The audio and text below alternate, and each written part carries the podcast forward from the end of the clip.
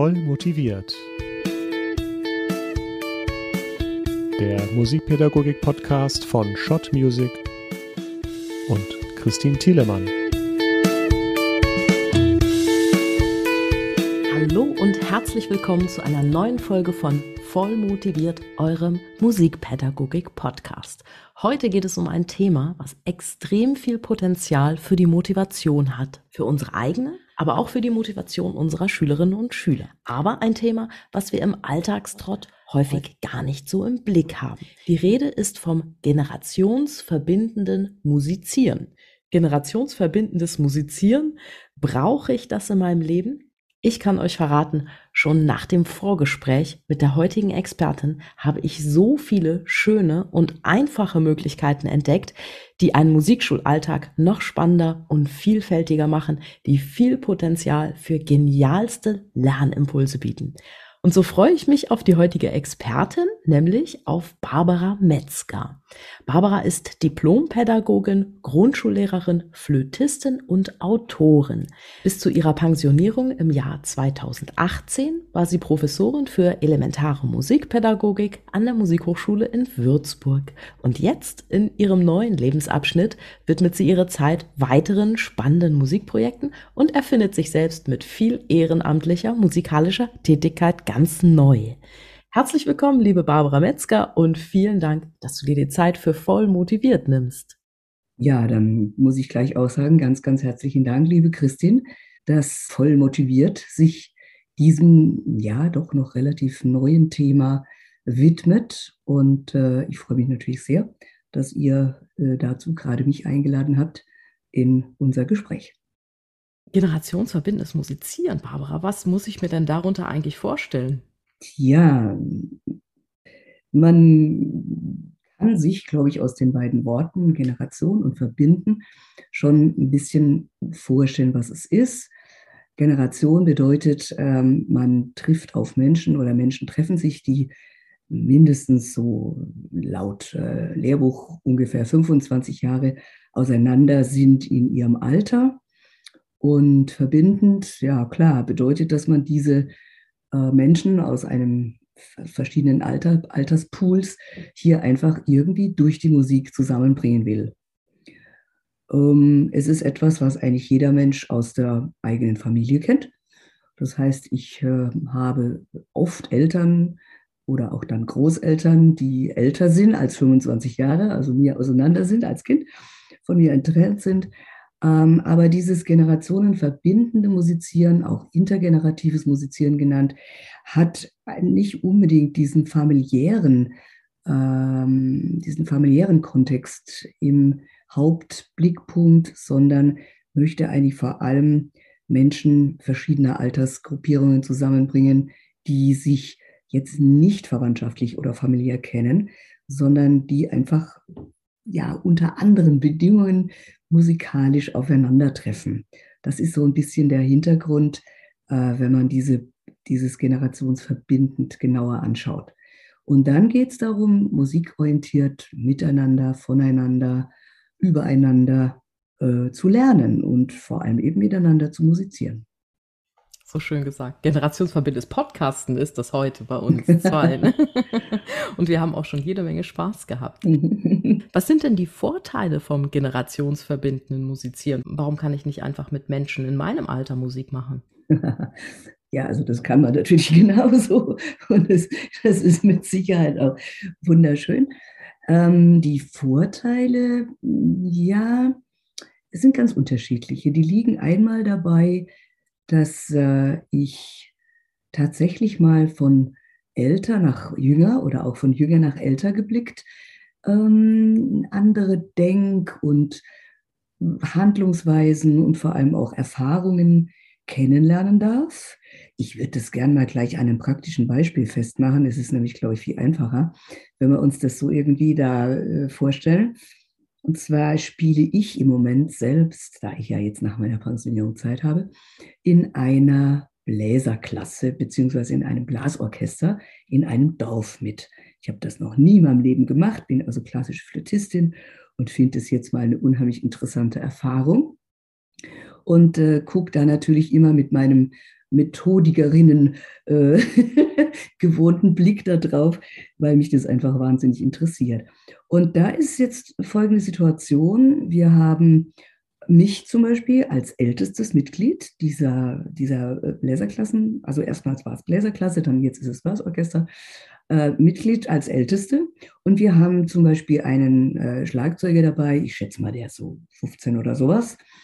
Und ähm, dazwischen sind also auch noch sehr viele Altersklassen, sodass da also schon eine ganz schöne Bandbreite an Alter ist. Und wir musizieren einfach äh, einmal der Woche gemeinsam zwei Stunden. Und ähm, ja, was passiert da jetzt intergenerativ? Also wenn ich mir das mal unter diesem Aspekt anschaue, wir möchten gern umeinander, voneinander, miteinander und so weiter lernen. Äh, da passiert in der Pause zum Beispiel ähm, jetzt gar nicht so was ganz Musikalisches, aber dann doch wieder sehr musikaffin. Eine etwas jüngere Dame als ich geht zu diesem jungen Schlagzeuger und sagt, du sag mal, ich komme mit diesem Spotify nicht zurecht. Ich wollte das Stück, das wir da spielen, mir da gern runterladen, aber ich kannte kannst du mir das mal zeigen? Ja, und der junge Mann, der eigentlich sonst nicht so wahnsinnig fortgewandt ist, also zumindest keine so große pubertierend, keine so große Lust hat, äh, mit uns Alten jetzt zu reden, der hat ja also in einer größeren Bandbreite das alles erzählt und erklärt und gemacht und getan. Und siehe da, innerhalb von drei, vier Minuten war also irgendwie so eine Brücke geschlagen, nicht nur für diese beiden Menschen, sondern auch für alle, die das mitgekriegt haben, zu sagen, oh, der hilft ihr und sie fragt ihn und ähnliches. Also das wäre jetzt sowas, wo man denkt, das ist toll, wenn sich Generationen mit ihrem jeweiligen Know-how einfach austauschen können. Und in derselben Vereinigung passiert dann auch Folgendes, dass wir Literatur spielen.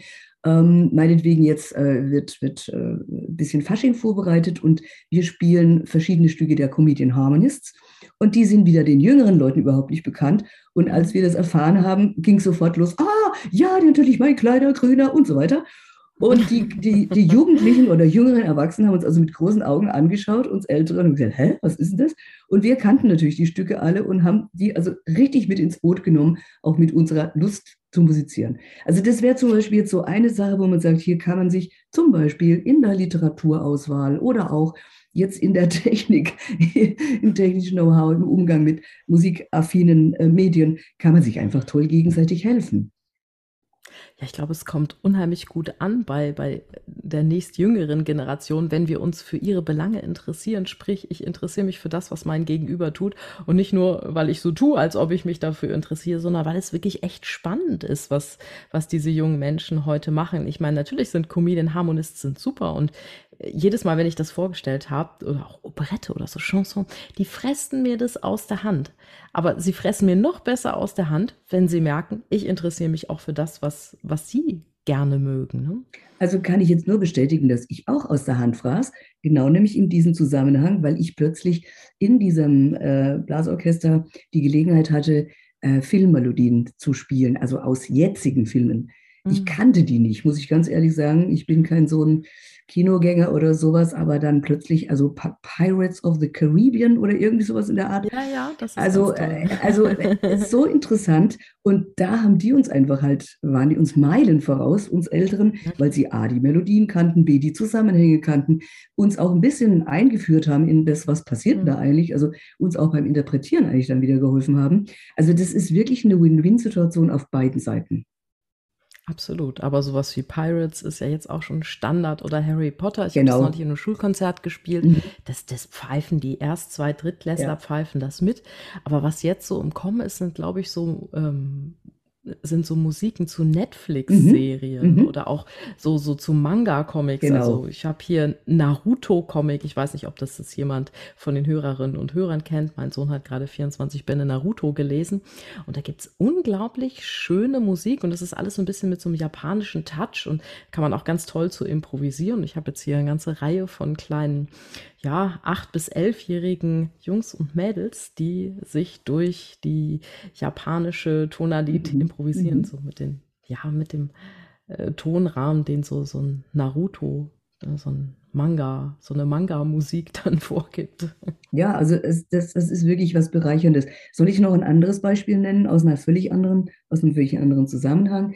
Nämlich jetzt äh, zum Beispiel mal, wenn ich in ein Heim marschiere, also wenn ich in Seniorenheim gehe und mich dort mit äh, mit den Kindern treffe. Also das ist, das sind jetzt Erfahrungen, die ich selbst äh, jahrelang machen konnte.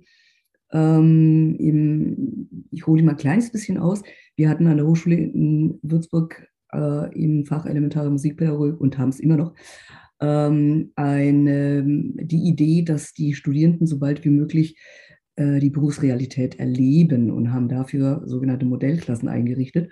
Ähm, und da gibt es unter anderem auch immer ein Semester lang eine Modellklasse in einem Seniorenheim. Spannend. Und äh, ich durfte das erleben, dass elf Jahre lang ähm, tatsächlich im Sommersemester immer die Erst-, Zweit- oder Drittklässer einer benachbarten äh, Grundschule zu uns rüberkamen, einmal in der Woche in dieses Altenheim und wir dort äh, gemeinsam musiziert haben. Das war also, das sind so ungeheuerliche Erlebnisse, die man da haben kann, wie das also funktionieren kann, dass äh, Kinder einer, einer im Grundschulalter eben wirklich ins Heim kommen und dann mit den Senioren musizieren. Da ist natürlich die elementare Musikpädagogik und das elementare Musizieren genial. Darf ich was fragen, Barbara? Ähm, ja, klar. Macht den Kindern das denn Spaß oder macht es nur den älteren Leuten Spaß? Das habe ich mich am Anfang auch gefragt, weil ich habe mich erst wirklich da sehr vorsichtig vorgetastet und habe gedacht, oh, äh, ist das jetzt für die Kinder interessant oder, oder was, was passiert da mit denen eigentlich? Und da muss ich sagen, das ist, das ist jetzt eine Frage, wie das Ganze pädagogisch geführt wird. Also wir hatten damals ähm, wunderbare MitarbeiterInnen an der, an der Grundschule, die sehr viel Wert gelegt hat darauf, dass die Kinder eben in Kontakt kommen mit anderen Leuten und waren auch musikaffin. Und die Kinder haben in Absprache natürlich mit ihrer Lehrkraft, die das sehr unterstützt hat und sie auch gut vorbereitet hat, haben die wirklich sehr, sehr viel Spaß dabei gehabt und auch sehr, sehr profitiert. Und zwar sowohl in musikalischer Hinsicht, da ging es eben auch so, dass die äh, Senioren ihre, ihr Lied gut oder auch ihre, ihr Wissen über Kunstlieder, Operette, Oper, alte Uferschlager und was der Teufel was eingebracht haben. Und die Kinder kamen dann eben und haben aus der Schule uh, Hello, good morning, my dear friend mitgebracht. Und die Senioren dort, die kaum Englisch verstanden, das war mehr so eine ländliche oder ist mehr so eine ländliche Region, da haben also die jetzt 80 bis 100-Jährigen nicht so sehr Englischkenntnisse, die dann gefragt haben, äh, was singen wir denn da überhaupt? Was heißt denn das? Mhm. Die Kinder dann gesagt haben, das heißt nur Guten Morgen und so, ah ja, gut, ach, dann haben wir ein bisschen Englisch von euch gelernt. Also äh, drollige Situationen, einmal auf musikalischer Ebene und auf der anderen Seite auch auf, auf der sozialen Begegnungsebene. Also wir hatten ein, ein Erlebnis, das war so, so umwerfend in jeder Hinsicht. Wir waren alle zusammen wunderschön in einem Kreis, sitzt immer ein Kind, ein, ein Senior, ein Kind, eine Seniorin und äh, wollten gerade anfangen, klopft an der Tür, kommt eine Dame im Rollstuhl, darf ich mitmachen? Ich bin hier in der Kurzzeitpflege. Und dann haben wir gesagt, ja, wir schaufeln Ihnen halt hier noch einen Platz. Und ich habe gedacht, ich habe irgendwie gerade eine, einen Sehfehler. Die Dame war beinamputiert, kam also im Rollstuhl und alle Erwachsenen, die das wahrgenommen haben, wurden, ich würde mal sagen, 15 Zentimeter kleiner, weil wir alle Angst hatten, wie reagieren jetzt die Kinder. Mhm. Also es war eine ganz brenzliche Situation. Und äh, was natürlich sofort passiert ist, die kam da strahlend, also die, die Dame war sehr gut drauf, kam da strahlend reingerollt, hat ihren Platz eingenommen und sofort fragt ein Kind, was ist denn mit deinem Bein los? Das, was wir uns Dame, nie getraut hätten zu nie, fragen. Nie, ne? ein Erwachsener hätte das nie gemacht, niemals. Und der Zweit- oder Drittklässler hat es also gefragt, was ist mit deinen Beinen los? Und da hat die gesagt, ach, wisst ihr, meine Beine waren beide kaputt und krank und haben mir nur wehgetan. Und dann habe ich die im Krankenhaus einfach abmachen lassen und jetzt geht es mir blendend. Aha, haben die Kinder gesagt. Wir Erwachsene alle wieder 15 Zentimeter größer geworden, denn das Thema war gegessen. Da wurde nie mehr darüber diskutiert, gesprochen oder sonst was. Und es ist, also es ist so irre, was durch solche Situationen einfach passieren kann. Und ich glaube, man sollte viel, viel mehr so Konfrontationen auch einfach wagen oder zumindest keine Angst davor haben, weil gerade Kinder klären sich das wirklich von, von alleine. Und das war so eine irre Situation, ja. Also Kinder haben dann ja auch ein ganz ehrliches Publikum. Wenn da jetzt Seniorinnen ja. und Senioren sitzen, die natürlich den ganzen Tag relativ wenig zu tun haben. Und wenn da jetzt Kinder kommen und was, was singen und tanzen, dann sind die daran total interessiert. Und ja, ich kann mir vorstellen, dass das noch sehr, sehr dankbar ist. Jetzt muss ich ein bisschen, also ich, ich weiß nicht, ob ich es richtig verstanden habe, aber wenn du sagst, vor Seniorinnen was zu machen, äh, wir, wir mit. Ne? Also wir, wir arbeiten nur mit. Das heißt, die Kinder äh, führen nicht irgendwie was vor oder so, sondern wir musizieren und, und tanzen und bewegen uns und spielen Instrumente und begleiten Lieder und so weiter. Wirklich alles miteinander. Und das ist, das ist, das ist jetzt eigentlich das Entscheidende beim Intergenerativen. Also nicht jemand kommt, singt ein Lied und geht wieder. Oder jemand gibt ein kleines Konzert und singt, äh, äh, trägt ein Gedicht vor und geht wieder, sondern wir tun es wirklich zusammen. Und das ist auch so eine ganz entscheidende äh, Definition eigentlich von intergenerativen oder generationsverbindenden Musizieren eben. Toll. Das heißt, es geht sowohl um musikalische als auch um außermusikalische Lernimpulse, um ein Miteinander und ein, um ein Voneinander lernen. Ich habe, wenn du jetzt gerade schon so schön bei Geschichten bist, ich habe als ganz junge Studentin, als ich in meinem ersten und zweiten Semester das erste Mal in einem Profiorchester spielen durfte, auch so eine Erfahrung machen dürfen. Da saß ich im Orchestergraben neben einem Trompeter, der damals so, ja, der muss so um die 60 Jahre alt gewesen sein. Und ja, der war natürlich im Orchester, der war ein totaler Fuchs, der kannte die Werke in- und auswendig. Und wenn ich angesichts eines Solos die Schweißperlen auf der Stirn hatte oder nicht ganz wusste, wie ich anderthalb, sagt, anderthalb, äh, anderthalb Seiten Pausentakte in Puccini-Opern zählen sollte, dann hatte der für mich immer die besten Tipps auf Lager. Und er hat mir wirklich seine gesamte Erfahrung weitergegeben, leise zugeflüstert in dieser letzten Reihe des Orchestergrabens. Und das sind aber alles Dinge, von denen ich auch heute immer noch profitiere.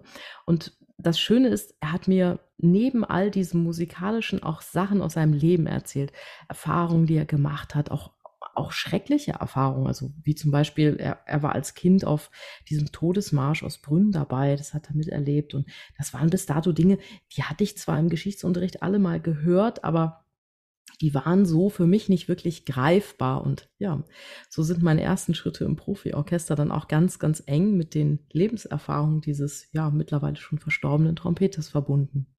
Das ist ein unwahrscheinlich berührendes und wunderschönes Beispiel und äh, bringt mich auch gleich noch auf so eine Spur, die für jemanden, der sowas anbieten möchte, eigentlich auch sehr überlegenswert ist und auch sehr vorplanenswert ist äh, ist nämlich tatsächlich die Frage, was biete ich an Inhalten an?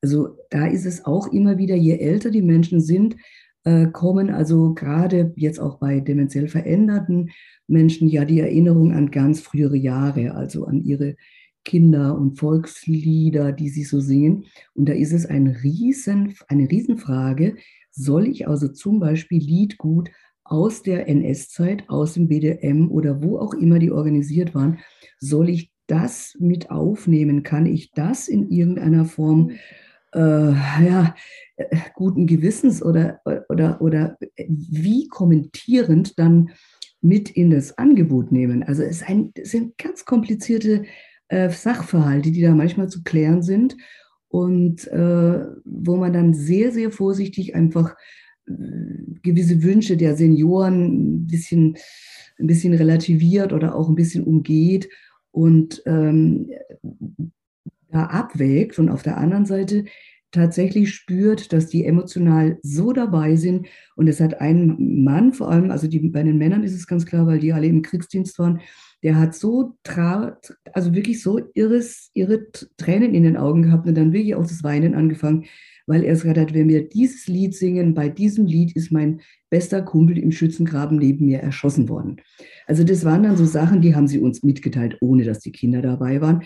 Aber wo ich dann auch oft denke, boah, wie, also was, was da alles teilweise über die Musik eben äh, wieder, wieder auf, aufploppt oder welche Bedeutung auch früher das Singen hatte oder auch die, die älteren Frauen, die erzählen, dass sie also beim, beim, beim, beim, beim Bügeln, beim Waschen, beim also Deutschland immer gesungen haben. Also sind alles Sachen, die man sich fast nicht mehr vorstellen kann. Aber das sind jetzt die 80 bis 100-Jährigen, die das alles noch erlebt haben.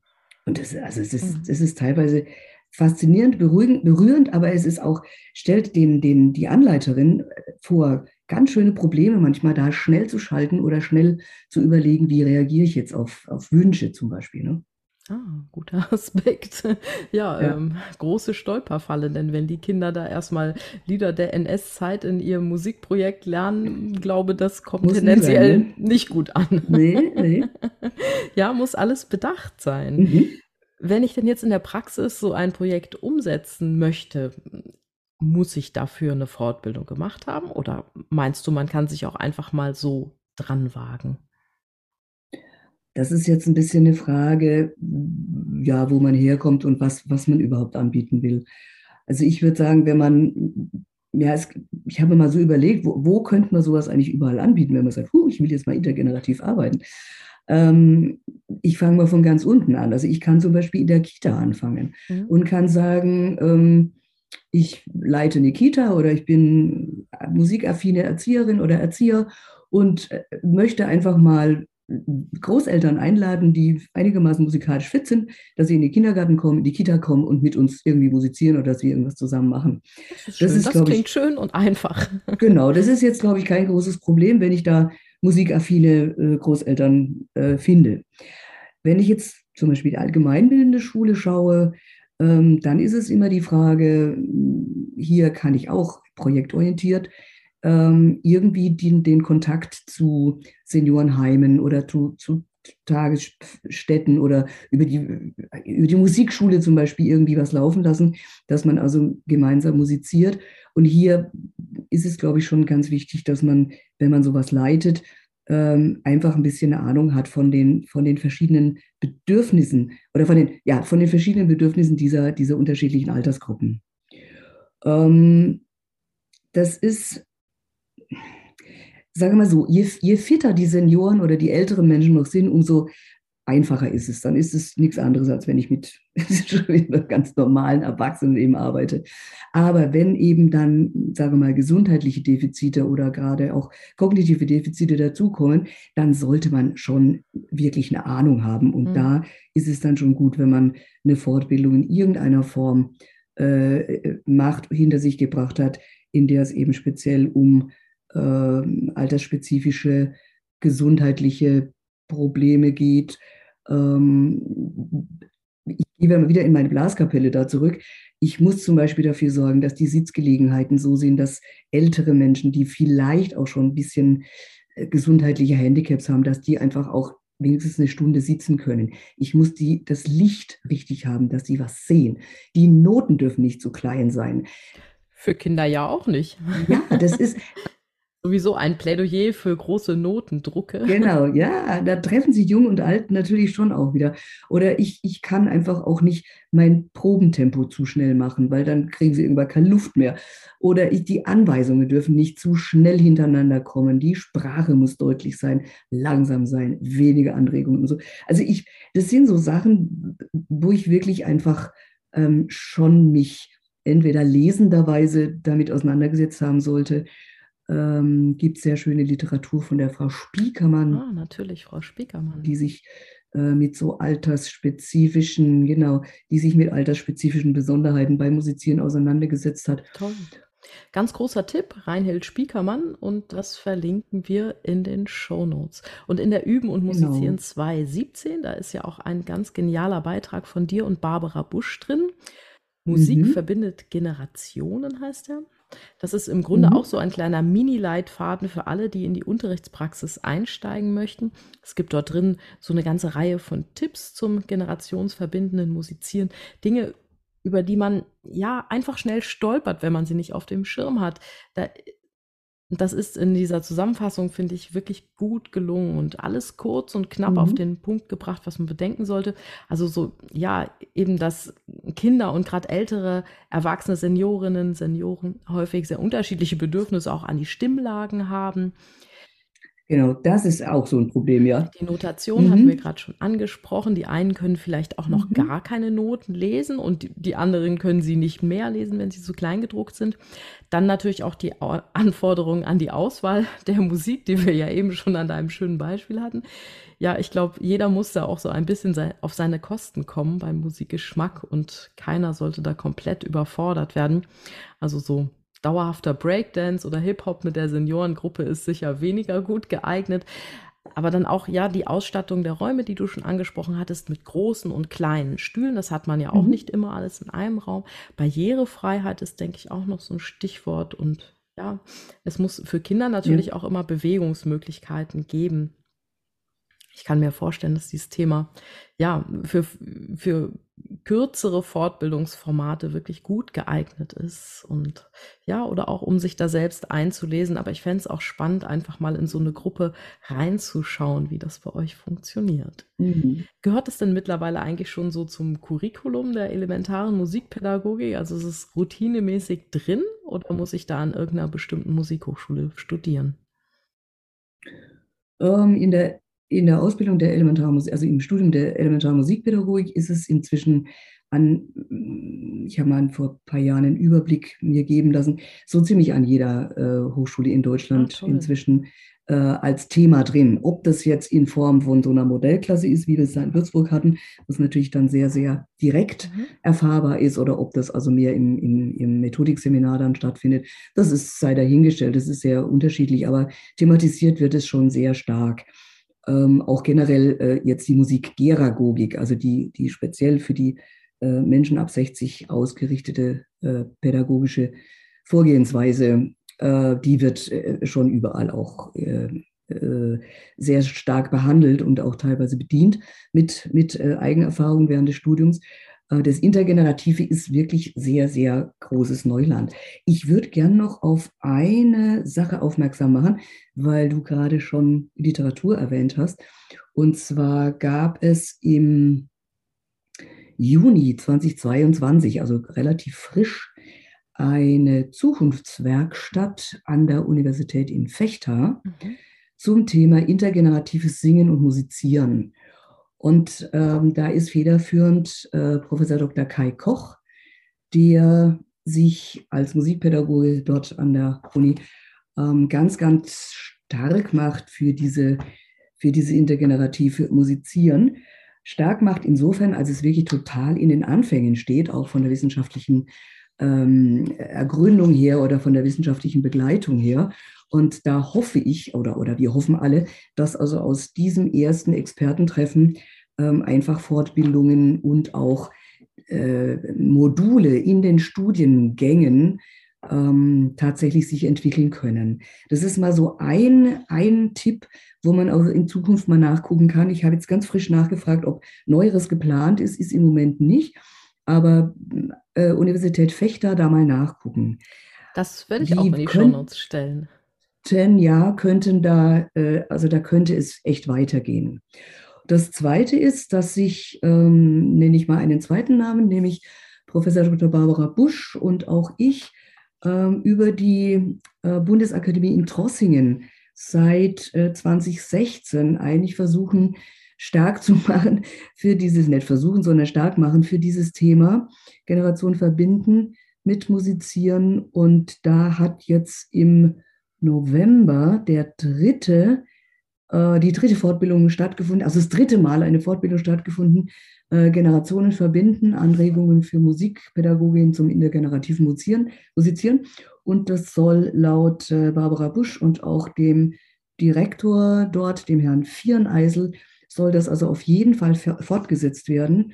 Und man ist von der Musikbundesakademie in Trossingen auch im Moment im guten Kontakt mit dem Deutschen Tonkünstlerverband, sodass also so Initiativveranstaltungen auch in Berlin jetzt angedacht sind. Also man sieht, das ist ein Thema, das also wirklich immer mehr auch Beachtung findet und Fuß fasst. Nur jetzt so aus dem Ärmel Fortbildungen gleich zu schütteln, ist immer gar nicht so leicht, mhm. denn es gibt einfach noch nicht so viele, noch nicht so viel Expertise. Ähm, von daher gesehen sind wir eigentlich alle ein bisschen PionierInnen und müssen da alle zusammen arbeiten. Und eine dritte Sache würde ich noch gern erwähnen, einfach als Tipp auch, um vielleicht an Informationen ranzukommen. Es gibt die Gesellschaft für Deutsche Gesellschaft für Musikgeragogik. Und äh, in der deutschen, die Deutsche Gesellschaft für Musikgeragogik veranstaltet mit anderen Kooperationspartnern, oft auch Musikschulen, Musikschulverbänden zusammen äh, Zertifikations- und auch berufsbegleitende Lehrgänge für Musikgeragogik.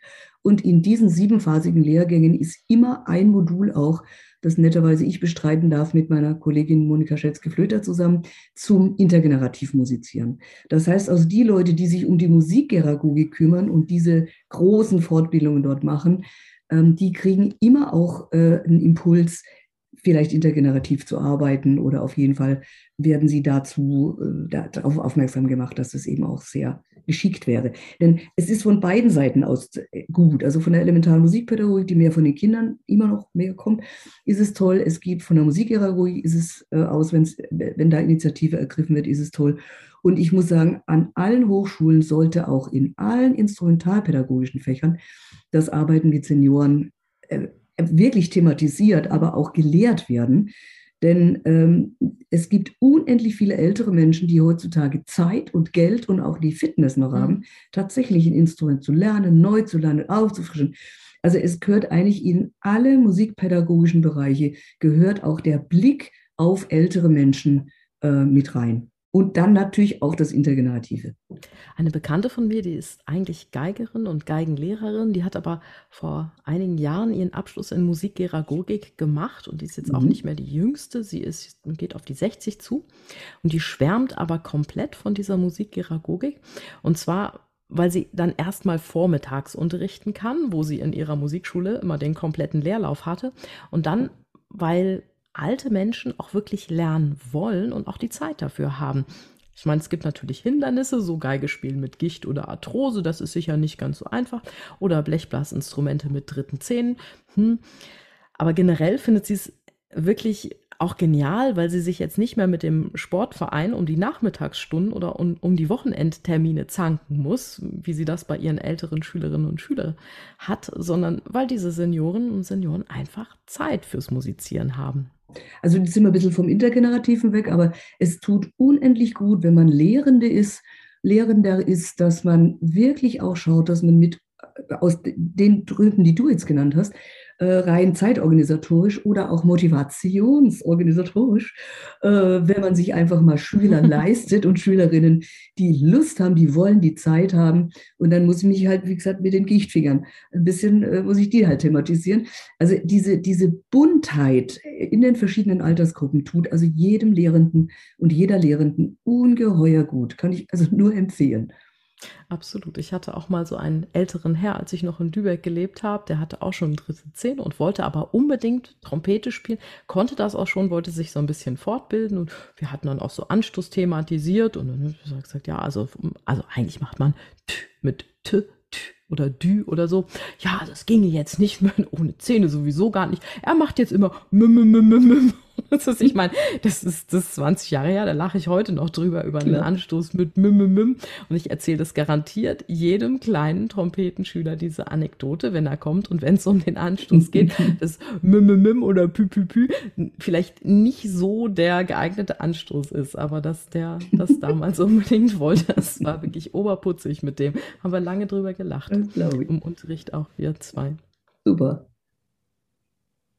Ja, und ich glaube, es ist ja auch für uns schön, wenn wir, wenn wir unser Lernen immer wieder neu definieren müssen. Wenn du so Fließbandarbeit machst und äh, das kann auch Spaß machen, wenn, wenn du, weiß ich nicht, zehn, achtjährige da hast an einem Nachmittag. Aber wenn mal was völlig anderes reinkommt, dann überlegst du dir den Prozess des Lernens auch nochmal ganz anders. Mhm. Und ja, mich erfrischt das dann immer an so einem Nachmittag. Dein Beispiel jetzt gerade eben ist noch wunderschön. Ich habe das äh, an Musikschulen auch schon erlebt, dass zum Beispiel, wenn äh, verschiedene Altersgruppen hintereinander kommen, auch ruhig als Einzelschüler, die sich ja wahrnehmen. Die Tür geht mhm. auf, die Tür geht zu, da kommt ein 60-Jähriger raus, dann geht vielleicht ein 70-Jähriger rein, dann kommt ein 10-Jähriger.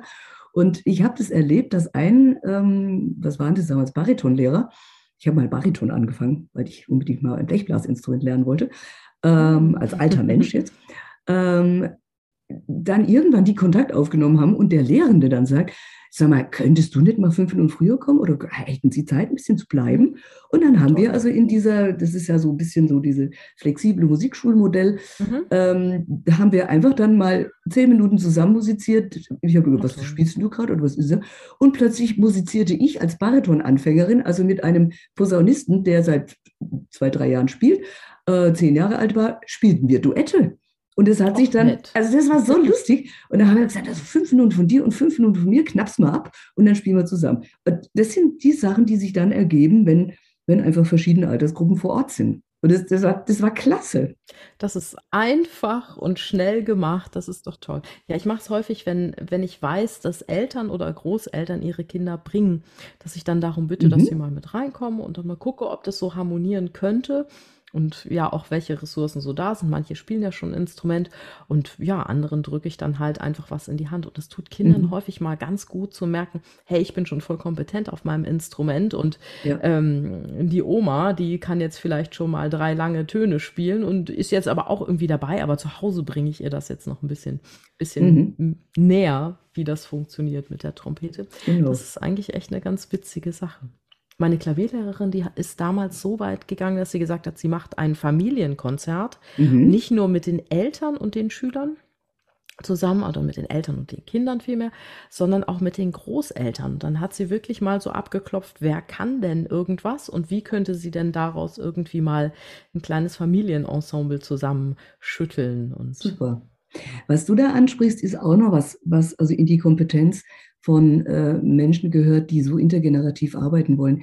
Man muss einfach mehr oder weniger fähig sein, fähig sein Sachen äh, zu arrangieren. Also umzuschreiben, zu, zu vereinfachen. Äh, ob das jetzt im Elementarbereich ist, dass ich also aus einem, aus einem äh, äh, Hip-Hop Tanz für Kinder, einen Sitztanz für die Senioren mache, sei das im Instrumental, ja, geht alles. Ne? Also ja. die, die, Senioren machen das im Tanz und die Kinder rufen da rum und machen ihr Zeug, wenn man es wenn selber kann. Ähm, und äh, beim, beim äh, vokalen und instrumentalen Musizieren geht es halt auch darum, dass man wirklich dann so arrangieren kann, dass man diese, dieses Orchester Kunterbund oder diesen Chor Kunterbund, wie ich es gerne nenne, dann irgendwie auch so adäquat bedient, dass es eben sehr binnendifferenziert funktionieren kann. Also das ist auch sowas, was man, wenn man auf Musik, also wenn man musikorientiert arbeitet ähm, oder auch bewegungsorientiert, wo man eigentlich ein unheimliches Know-how haben muss. Mhm. Oder eine gute Strategie, wie man es trotzdem hinbekommt. Ja, oder das. Also ich, ich will da keinem jetzt äh, irgendwie die Motivation rauben, um Gottes Willen. Aber man lernt auch, äh, genau, sowas lernt man nämlich auch in, in, der Zusammenarbeit mit diesen verschiedenen Menschen, wo ich dann sage, hm, also das, der schnelle Lauf geht nicht, dann spielen sie halt immer nur den Anfangston vom Lauf oder was ist toll, was man alles machen kann. Oder nur die Grundtöne von der, von der Harmonie und so. Und auf einmal kommt man so rein in dieses oder differenzierende. Fake it until you make it. Äh, oder genau, oder wir, wir drücken und pusten später erst wieder, also ganz egal.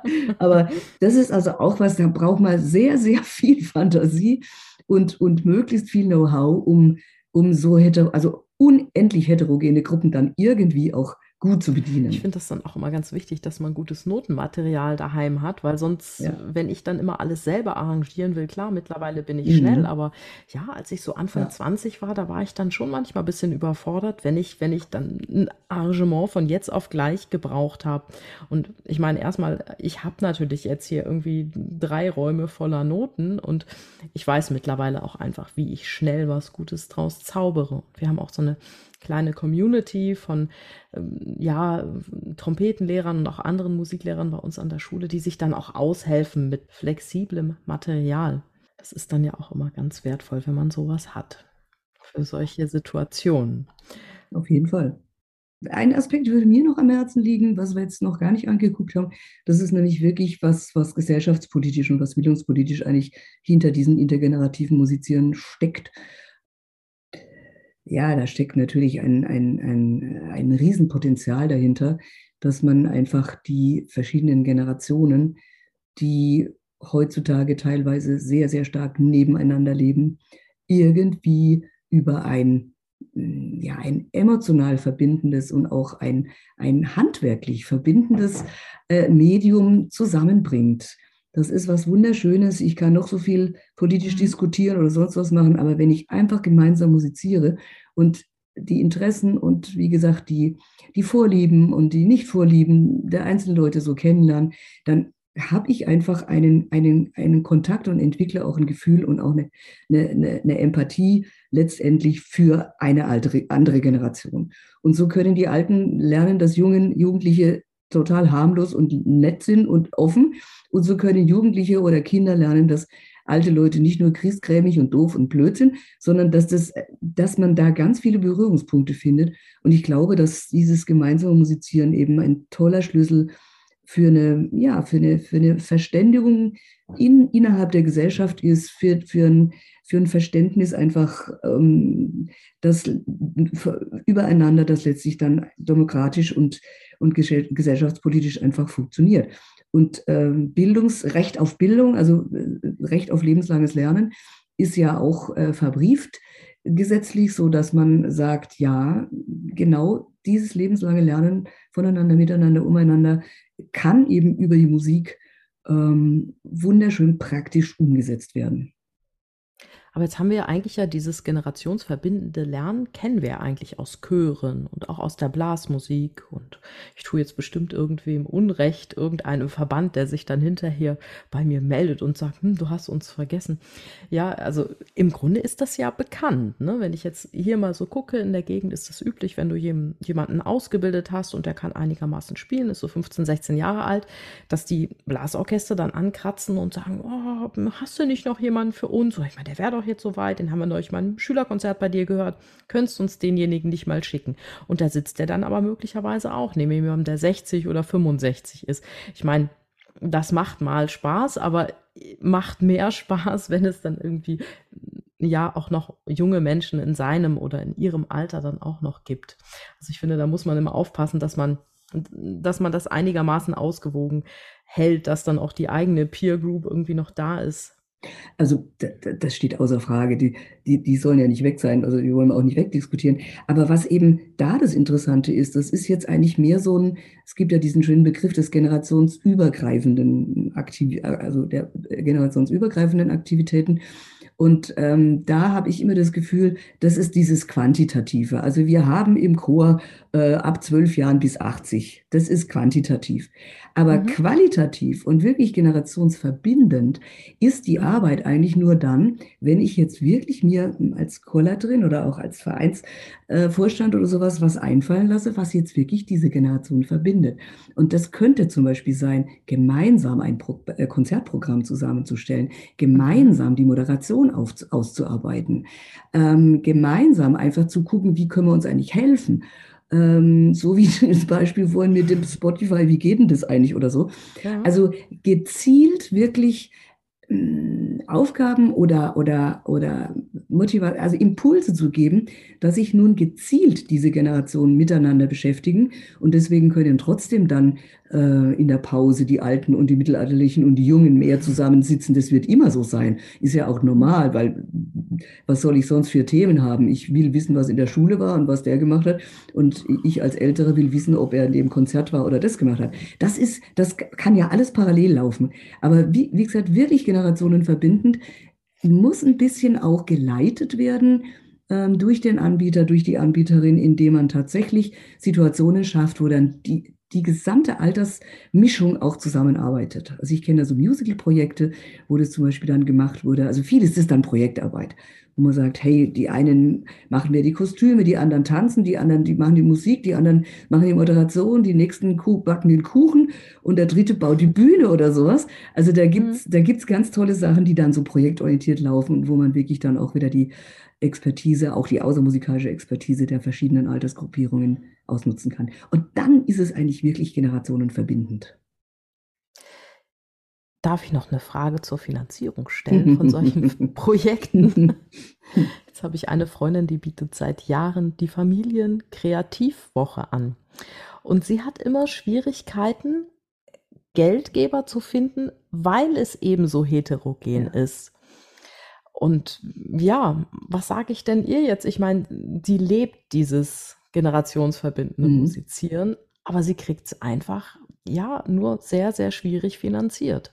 Äh, ich kann es nur bestätigen. Das ist auch so, weil viele Projektunterstützungen äh, laufen eben für Jugendliche oder für Kinder oder für Senioren, aber nicht für altersgemischte Gruppen. Das ist völlig richtig. Das heißt, da müsste einfach unsere Gesellschaft und gerade die, äh, die Politik oder die, die die, die, Geldgeber, die also solche äh, Projektgelder zum Beispiel auch äh, äh, finanzieren oder, oder bereitstellen, die müssten einfach auch bewusst gemacht bekommen, dass es wirklich unbedingt auch um altersgemischte Gruppen gehen muss, wenn sowas passieren soll.